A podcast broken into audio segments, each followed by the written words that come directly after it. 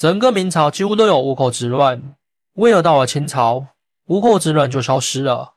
明代抗倭英雄戚继光曾在自己军旅生涯中写道：“十年去此海色寒，孤城于此望尘峦。”可以说，他所处的时代倭寇横行，严重影响了我国沿海地区的和平与稳定，同时也极大的危及我国沿海百姓的生命财产安全。而几乎整个明朝时期，明军都在竭尽所能的抗击倭寇，战乱始终没有停止。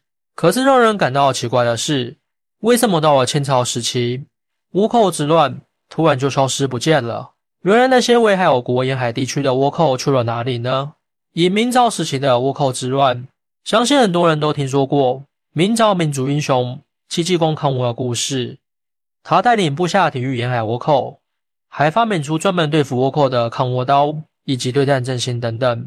可即便如此，戚继光也没有彻底消灭倭寇。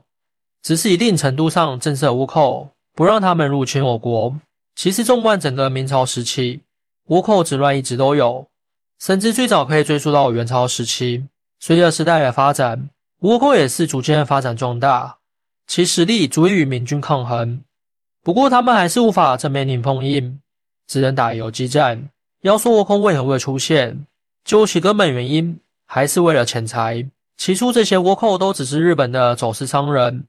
有的则是被雇佣来保护船只和货物的武士，可是日本政府极力限制贸易，这导致中日贸易受阻。而这些走私的商人觉得出海一趟成本实在是太高了，于是便动了歪脑筋。他们不想与我国商人进行正当贸易，而是依仗的手下武士众多，开始打劫中国在海上往来的商船。为了保命，我国的商人也不得不选择将货物拱手让人。虽然很气愤。也很无奈，但是这也是没办法的事情。本以为官府会出面解决，可元朝时期局势动荡不安，统治阶级之间的斗争此起彼伏，哪有闲心来看沿海百姓的死活？这一放纵的行为，也让倭寇越来越猖獗，以至于到了明朝时期，已经成为海上的强盗，肆意抢夺中国的物资，还想侵占沿海地区。等到了明朝时期，开国皇帝明太祖朱元璋。也曾想与日本方面取得联系，希望双方能够共同治理，彻底将倭寇清除。然而，没想到的是，日本正处于南北朝分裂时期，国内打得不可开交，也没闲心抽出空来去管理横行霸道的倭寇，只能依靠明军不断的抗衡阻击。二，为何沿海倭寇横行难出？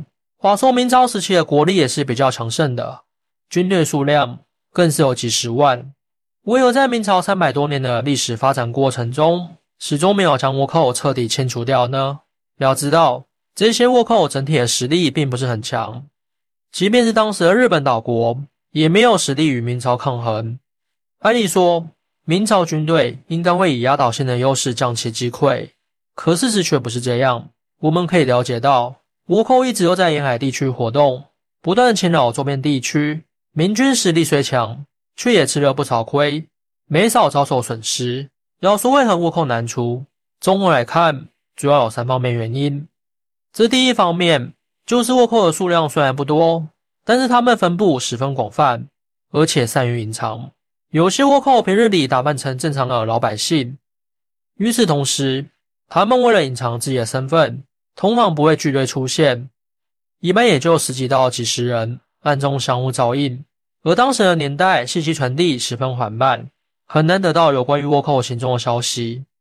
毕竟他们不像军队一样有组织、有纪律的成百上千人出动，自然无法掌握这些人的动向。所以每次两军交战时，倭寇都能够以少胜多，占据一定的优势。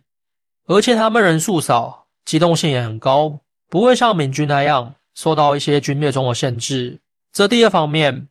就是明朝时期实行的海禁和闭关锁国政策。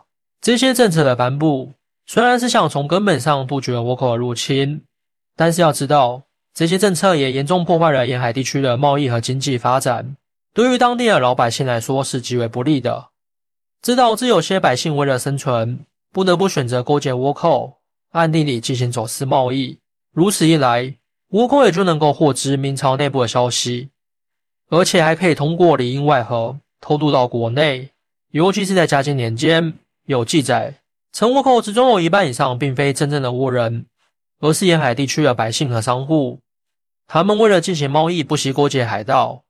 没想到明朝的政策还起了反作用。最后一方面，就是倭寇的形成与发展有一定的历史基础，他们早就具备一定的规模和组织形式，甚至在明朝沿海地区有自己的据点。再加上日本国内战乱频发，与其饱受战争折磨，还不如铤而走险试一试。所以倭寇是不可能消除干净的。三、清朝之后倭寇消失的原因。可奇怪的是。到了清朝时期都没怎么大，倭寇之乱就平息了，这实在是让人感觉匪夷所思。要知道明朝可是打了数百年都没什么明显的效果，怎么清朝一建立就有这些奇效呢？其实也不是清朝有什么特殊的本事，也不是实力太过强大震慑住了对方，而是时代变了，国家局势也变了。首先就是日本经历了分裂时期之后，德川幕府崛起。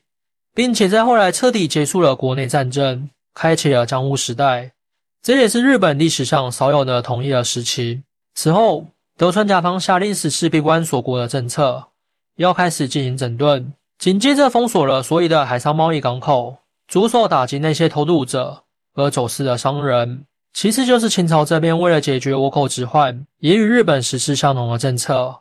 清政府设立海关机构，同时只开放一两个港口。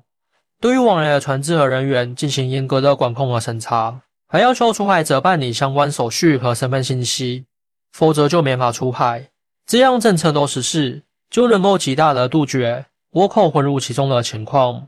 再就是双方共同打击掠夺行为，只要查明非正当渠道得到的中国商品是无法进行售卖或者是转运销售的，这让倭寇失去了打劫中国商船的动机。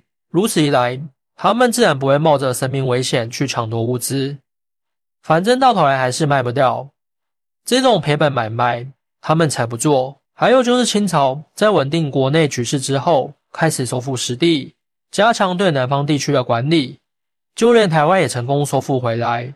清朝后期的时候，还建了专门的海军，这也极大的保证沿海地区的安全，震慑专门打劫的倭寇和海盗。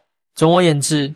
清朝时期倭寇的消失受到多方面因素影响，最主要的是两国联合治理，共同打击，这才迅速遏制住倭寇的猖獗横行，不断削弱他们的实力。欢迎大家一起来讨论，您的支持是我更新的动力。